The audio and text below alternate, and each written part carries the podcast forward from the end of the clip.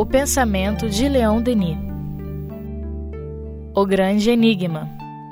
Com Lucia Matias, Berenice Lima e Neubert Danilo. A grande querela secular que dividia as escolas filosóficas reduz-se, então, a uma questão de palavras.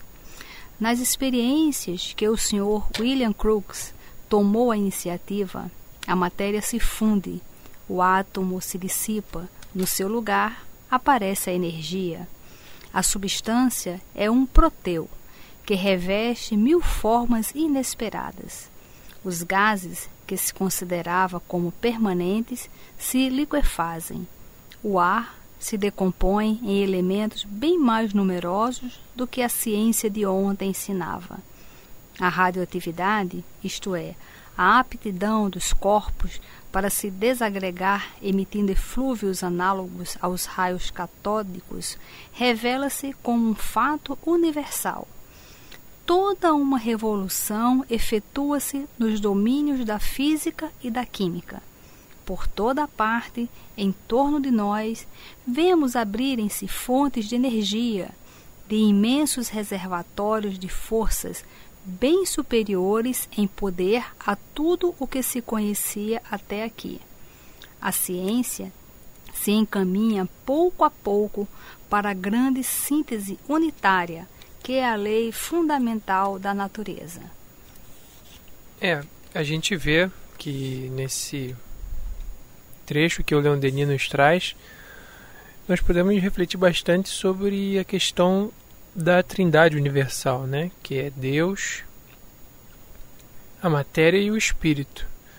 Mais precisamente na parte material, né? Quando nós falamos de fluido cósmico universal, que é uma matéria primária e dá origem, né, a todas essas coisas, desde os gases aos as ondas do pensamento, até aquilo que nós podemos ver, nós podemos tocar e toda aquela matéria que a ciência ainda não conseguiu encontrar, né, são provenientes desse fluido. É, e é interessante porque ele começa justamente falando dessa grande disputa, dessa grande querela, né, dessa grande questão secular das escolas filosóficas que acabam ficando reduzidas em palavras porque começaram o quê? As experiências, as experiências científicas. E o William Crookes, ele teve um papel assim fundamental nessa questão, porque o Crookes, ele é inglês, ele tinha um, um grande prestígio como cientista, ele já tinha desenvolvido diversos trabalhos, ele participava da Academia Real Científica da Inglaterra, ganhou prêmios. E no auge do seu, das suas pesquisas, dos seus conhecimentos, ele resolveu justamente cientificamente pesquisar a imortalidade da alma, o espírito. E tanto que tem o livro Kate King, que, é, que relata essas experiências do Sr. Crooks. E é interessante porque era uma grande equipe, na verdade. E não só o William Crooks, mas uma grande equipe fazia todas essas experiências. Mas na hora de assinar o relatório da comprovação da imortalidade da alma, dos espíritos, é apenas o Crooks teve a coragem, como cientista, assinar, porque ele realmente chegou à conclusão da, dessas experiências da imortalidade da alma. E no momento que ele assina, ele acaba sendo é, deixado de lado pela academia. E 20 anos depois, ele fazendo todas as pesquisas, desenvolvendo todas as habilidades científicas dele, ele entra em reclusão e 20 anos depois ele faz novas conquistas. Né? E aí é quando se descobre a matéria radiante, ou seja, ele também dá um passo na ciência. E tem um fato que os repórteres foram perguntar para ele ah, senhor Crux, depois de 20 anos né, daquele, daquele episódio, de ter assinado aquele relatório de pesquisa da imortalidade, e ele, mesmo assim, ele continua é, firme no relatório que ele assinou. E esse livro, Kate King, vem toda a experiência dele de materialização de uma pessoa que já havia desencarnado. E ela se materializa, ele consegue pegar a pulsação, a, a pressão, as pessoas tocavam, ela muitas vezes na própria materialização ela cortou um pedaço do cabelo e deu para as pessoas que estavam ali presentes, ou seja, todo um trabalho científico, tanto que ele fez um experimento que ele colocou numa é, um, recipiente uma determinada substância e pediu para o espírito, a Kate King materializada, soprar.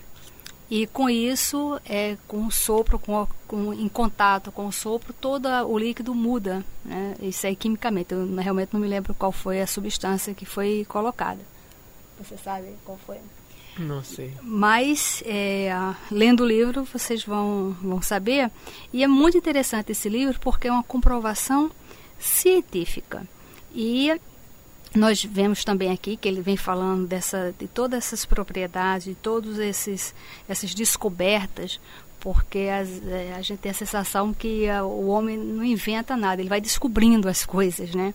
E a, própria tabela periódica tão conhecida da química, de tempos em tempos as pessoas, os cientistas, eles vão que é agregando novos novos elementos àquela àquela tabela que antes ela começou tão pequena e hoje eu acho que já está com cento e poucos, 117 ou 127, não sei, elementos. Então tem todo um desenvolvimento. E o Leon Denis vem colocando essa questão. No livro, também nos domínios da mediunidade, no prefácio, o Emmanuel vem também abordando toda essa questão de, do desenvolvimento né, dessa, da ciência propriamente dita. E vale a pena a gente lembrar que o William Crookes ele foi um cientista contratado para é, comprovar que o fenômeno espírita era uma farsa, né? Ele conseguia, conseguia encontrar as provas materiais de que aquilo tudo não existia, não condizia, né? Com as leis científicas que existiam na época, né? Uhum. É interessante que a gente ouve falar, né, do William Crookes na escola, mas essa parte né, da, da obra, do estudo dele do fenômeno espírita, naturalmente nem, nem se toca. Né? A mesma coisa Camille Flammarion, né, que a gente também conhece como grande astrônomo, e que também foi espírita e, e autor de obras espíritas, né? tipo A Morte e os Seus Mistérios, enfim, é, também não se fala. É, Conan Doyle, né, também que a gente conhece como o criador do Sherlock Holmes, né, também foi estudioso do espiritismo, escreveu um livro, História do Espiritismo, também não se fala. Né.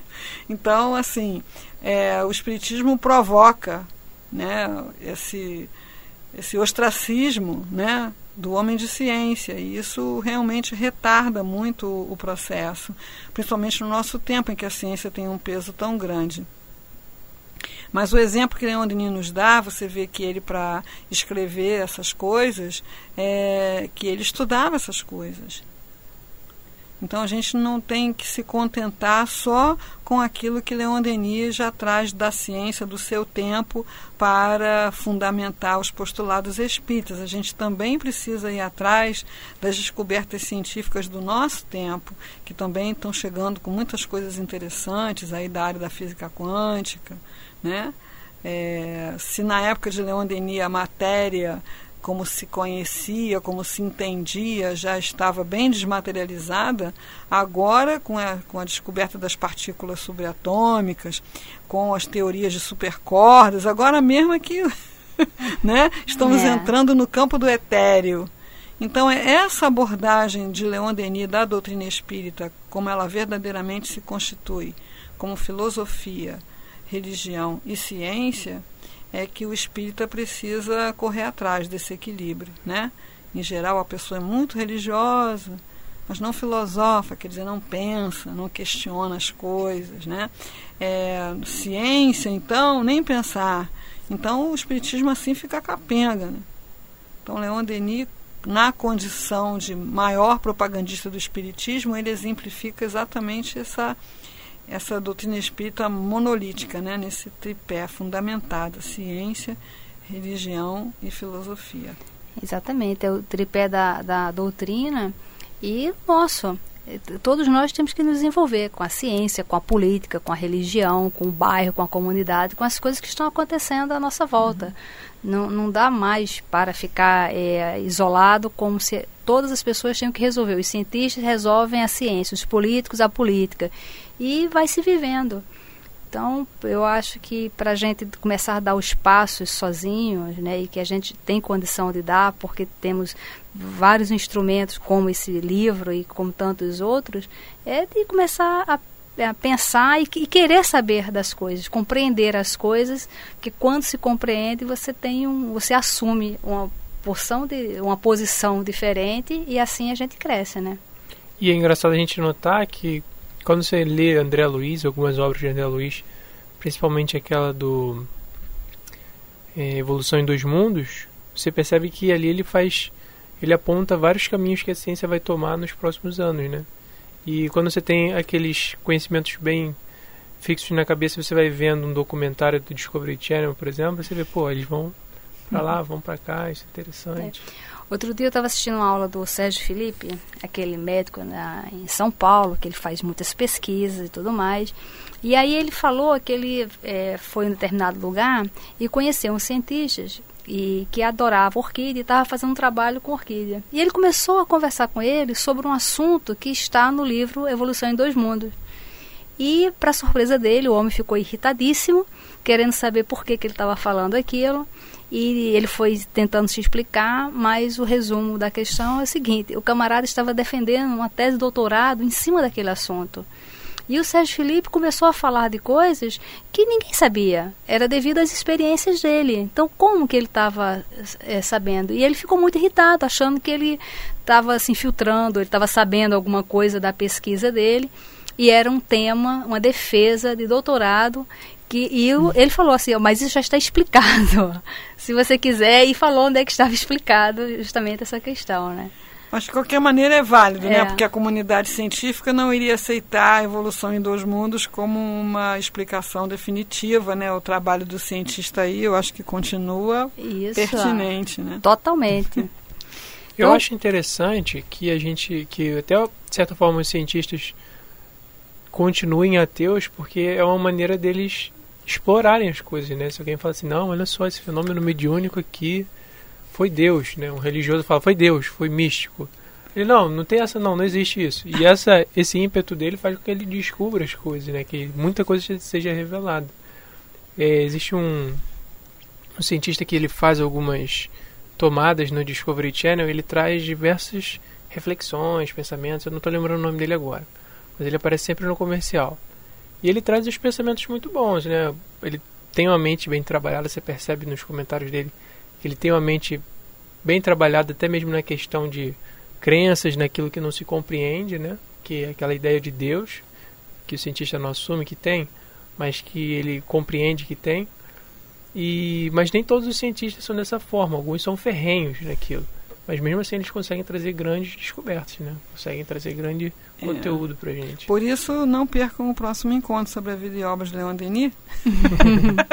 Porque a gente vai estar falando justamente dessa ideia de Deus, o que é a ideia de Deus, né? Uhum. E a visão de Leon Denis, mais adiante na leitura desse livro também, a gente vai ver isso, é que a gente usa esse nome porque não conhece outro maior mas a nossa capacidade de compreensão e de percepção de Deus ainda está muito aquém de qualquer verdade absoluta. É. Né? No livro dos Espíritos, na pergunta número 10, os Espíritos falam que a gente não desenvolveu ainda nem o sentido para entender Deus. É. Entender mesmo, né? Então a gente vai fazendo o que? Aproximações, cada um pelo seu caminho, uns pela filosofia, outros pela experiência religiosa, outros pelo estudo da ciência, e na proposta de Leon Denis, juntando tudo isso. É, então essa troca é muito importante, né? Aquele uh, cientista que uh, foi o diretor do projeto Genoma, né? Ele escreveu aquele livro A Linguagem de Deus que foi na hora que ele na hora né no, no processo que ele foi é, fazendo a leitura do genoma foi quando ele foi sentindo uma proximidade de Deus muito grande E aí, tanto que ele escreveu esse livro, A Linguagem de Deus, e ele é um cientista, que hoje ele é o diretor do, do, do projeto, continua sendo diretor do projeto, mas que é colocado um pouco de lado na, na, na patrulha. Isso, por conta disso. Mas é um livro muito interessante. É.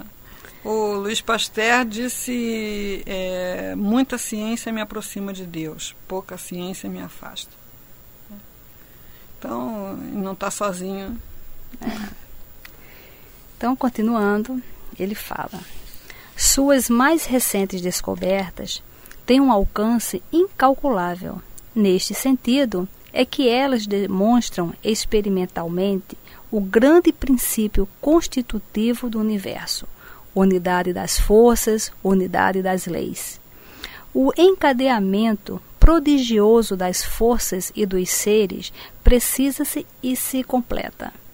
Constata-se que existe uma continuidade absoluta, não somente entre todos os estados da matéria, mas ainda entre estes e os diferentes estados da força. A energia parece ser a substância única, universal. No estado compacto, ela reveste as aparências que nomeamos matéria sólida, líquida e gasosa Sob uma forma mais sutil, ela constitui os fenômenos de luz, calor, eletricidade, magnetismo, afinidade química. Estudando a ação da vontade sobre os eflúvios e as irradiações, poderíamos talvez entrever o ponto, o cume, onde a força se intelectualiza, onde a lei se manifesta, onde o pensamento se transforma em vida. Essa, esse último pedacinho é bom reler, porque é muito ousado. Estudando é. a ação da vontade sobre os eflúvios e as irradiações, poderíamos talvez entrever o ponto, o cume onde a força se intelectualiza, onde a lei se manifesta, onde o pensamento se transforma em vida. É quase como que se ele quisesse é, abarcar em que momento a vontade de Deus se torna matéria, se torna lei. Né? O momento em que a vontade atua sobre os eflúvios e dá origem a o Andeni é, é ousadíssimo. é tipo assim, a Enterprise. Né? Ele quer ir aonde homem nenhum jamais foi. Porque a gente fica escutando desde criança, Deus criou a natureza. O hálito de Deus. Deus criou isso, criou aquilo. E a gente, né, infantilmente, até pela nossa própria infância espiritual, a gente fica pensando aquela coisa que está na Bíblia: faça-se a luz, faça-se a lua, agora separa o mar para um lado, quase que um grande show de mágica, né? É, e realmente a gente não, não se mete a querer saber exatamente como foi que Deus criou tudo. Não é que ele estava numa prancheta e desenhava né, as formas e as fórmulas. Quer dizer, essa coisa que nós, para criar qualquer coisa, precisamos fazer, né, para criar, por exemplo, qualquer um dos objetos que está à nossa volta aqui nesse momento, que está à volta de quem está nos ouvindo, é preciso que a vontade de criar é, atue sobre a matéria, né, que se providencie os materiais, que se crie as inovações necessárias e tal, até você chegar a um microfone desse, por exemplo, até essa vontade de criar no microfone e a materialização do microfone no campo material exige uma série de processos. Será que Deus, para criar, passa por esses processos? ou indo lá, como você citou, André Luiz, né? Para se criar a cidade, nosso lar, é, é esse mesmo processo aqui do mundo físico, ou é um processo aonde o pensamento e a vontade agem sobre uma matéria mais sutil e as coisas ganham forma de uma maneira mais direta, né? Nosso lar, que é uma coisa mais próxima. Com certeza, é, os prédios, as construções, o aeróbus, o, o hospital, é, aquilo tudo é criado com pensamento e vontade, agindo sobre uma, uma forma de matéria mais sutil. Se você colocar isso numa escala ainda mais, é, sei lá, sublime, né? Eu acho que foi aonde Leon Denis quis ir. É verdade. Né? A ação da vontade sobre. Podemos é, vislumbrar, entrever esse momento em que a vontade se torna. A vontade de criar se torna criação. É, mesmo porque, é, como você falou, né, que nós somos acostumados a ouvir isso. Deus criou, Deus criou, Deus criou. Mas é muito difícil também pensar sobre alguma coisa, fazer uma pergunta sobre alguma coisa. É muito difícil perguntar. Você tem que ter muita vontade, querer perguntar, porque não é uma coisa fácil, porque você só consegue perguntar se você consegue entender alguma coisa. Se você não entende nada, você não tem nenhuma pergunta para fazer. E como é, também nunca houve um estímulo da, da pergunta, é, nem pela questão social, política, familiar, educacional, pelo menos quando eu era criança, você não, você não tinha o direito de perguntar alguma coisa, porque você era criança, aquilo não era assunto para você. Depois você não perguntava porque você já nem sabia mais perguntar. E a, as coisas vão passando. Hoje, na área da educação, está tá bem diferente. Existe um estímulo de perguntar. Quando nós fazemos os estudos lá no, no centro que eu participo, é, a gente estimula muito as pessoas perguntarem, porque eu, eu fico até querendo saber o que, que, que, que se pode perguntar. Porque eu tive muita dificuldade para fazer perguntas, porque eu não, não fui treinada para fazer perguntas. Então, hoje em dia eu preciso é, assim atiçar a minha vontade de querer saber mais do que apenas aquilo que está chegando para mim. Aí com isso também você vai abrindo seus horizontes, você vai percebendo uma série de coisas à sua volta, você vai ouvindo o que, que a pessoa tem para te explicar, você vai aprendendo com o outro. Cada alma é. tem o seu processo, né? É, assim, eu, eu era um pouco mais rebelde que você, eu criava um bocado de caso. Criar casa eu criava, mas saber perguntar era mais difícil. Eu estudava num colégio de freiras, por exemplo, só para dar uma ilustração, e você, para fazer a primeira comunhão, tinha que cantar uma série de hinos, e o hino dizia Maria concebida sem pecado original. E aí eu queria saber o que quer dizer isso, Maria concebida sem pecado original. Aí a freira disse, não é coisa para criança saber. Eu disse, ah, é? Então não é coisa para criança cantar? É. e eu fiquei sem a explicação durante muito tempo, mas uhum. registrei o meu protesto. Uhum. E tinha, assim, muito essa coisa de vamos ser bonzinho para ir para o céu. Vamos fazer direitinho para ir para o céu? Vamos respeitar a professora para ir para o céu? Aí também eu perguntei, mas o que a gente faz no céu? Ah, nós louvamos a Deus. Isso assim, mas o tempo todo, ah, por toda a eternidade. Ah, isso é muito chato.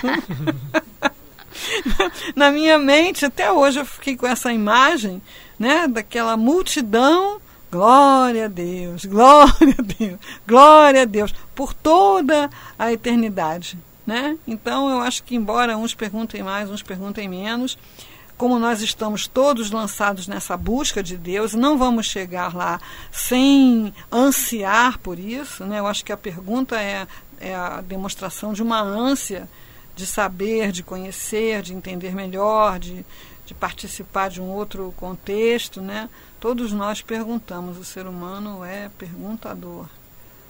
Eu acho interessante nessa parte que o, o Leon Denis levantou, é que se você for parar para pensar, né, um copo, por exemplo, o copo ele foi criado porque houve a necessidade de reter a água. Então, a pessoa que criou o copo, ela teve a vontade de criar o copo, ela aprendeu a criar o copo.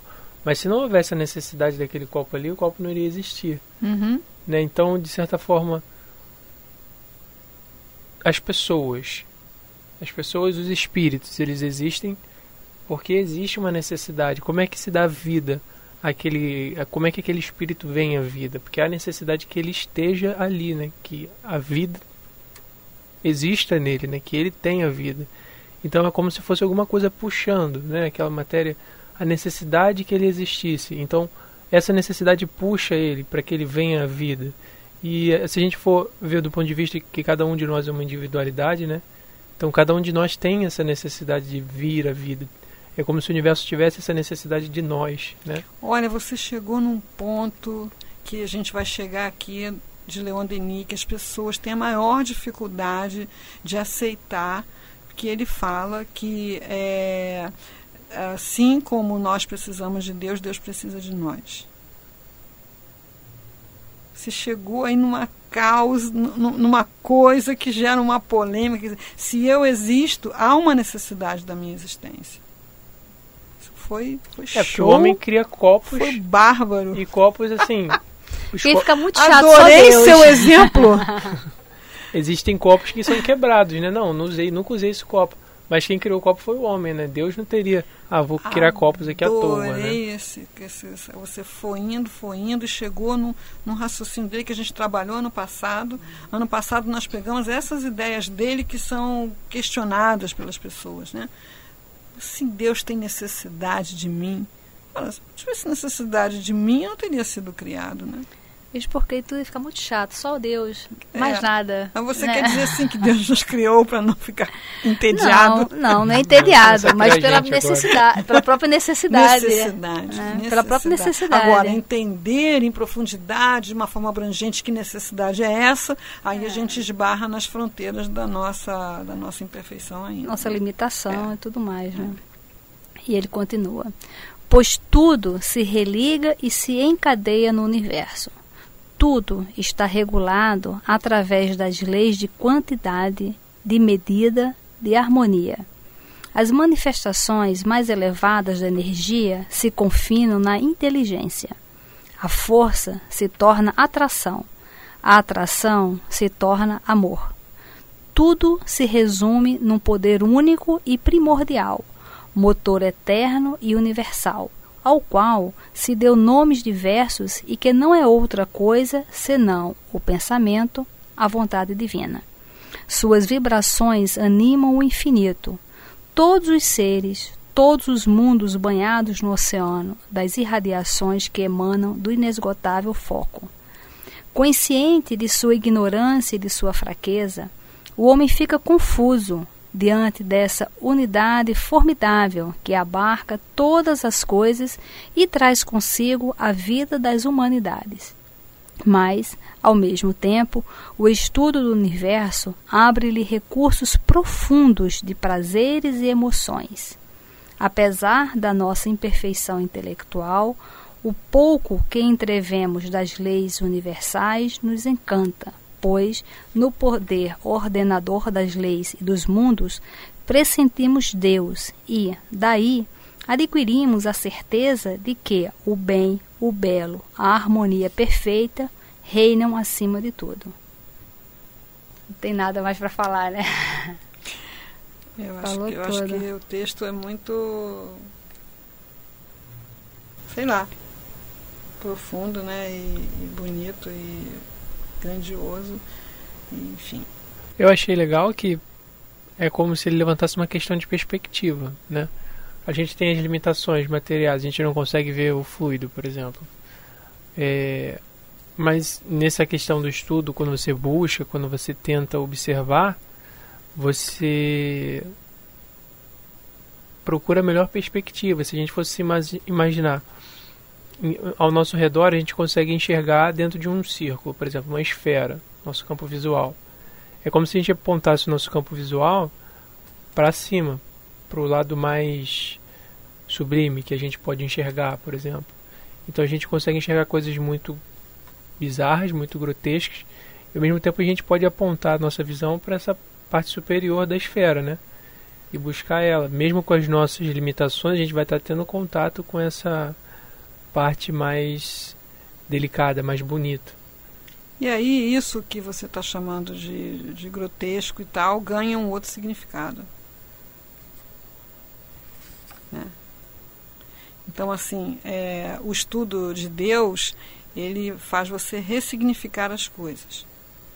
Então, quando você olha para uma situação que você chama de infelicidade, de brutalidade, de violência, de miséria, aquilo sem uma perspectiva maior é um sofrimento inútil, injustificado, é um, um acaso brutal, né? É, quando você consegue enxergar aquilo com uma perspectiva divina, você sabe que aquilo está a serviço de algo, algo maior que a gente não consegue enxergar. Então, o estudo sobre Deus faz você ressignificar tudo o que acontece. Mais uma vez, amei seu, seu, seu caminho de pensamento, é uma mudança de perspectiva. Em vez de você olhar no mesmo nível, você olha de cima, você olha com mais, com um campo visual maior, indo além daquele instante, né, daquele momento material que está ligado a infinitas outras coisas. É o pastorinho. Menino é bom, hein? É. Vou deixar mais ele ficar escondidinho lá, não. Também acho. E é, o pastorino é que fala quando no nosso processo justamente você acordar, né? Quando você começa a ver as pessoas não mais como objeto, mas como sujeito, todas as pessoas, porque essas coisas grotescas que a gente vê e tem um significado apenas de coisas e como aqu aquela pessoa é uma coisa e aquela coisa não me pertence, então eu não estou nem aí para ela. Mas quando as coisas, as pessoas deixam de ser coisas e passam a ser sujeitos, nosso olhar muda, porque aí a gente vai ver sempre com um significado diferente, né?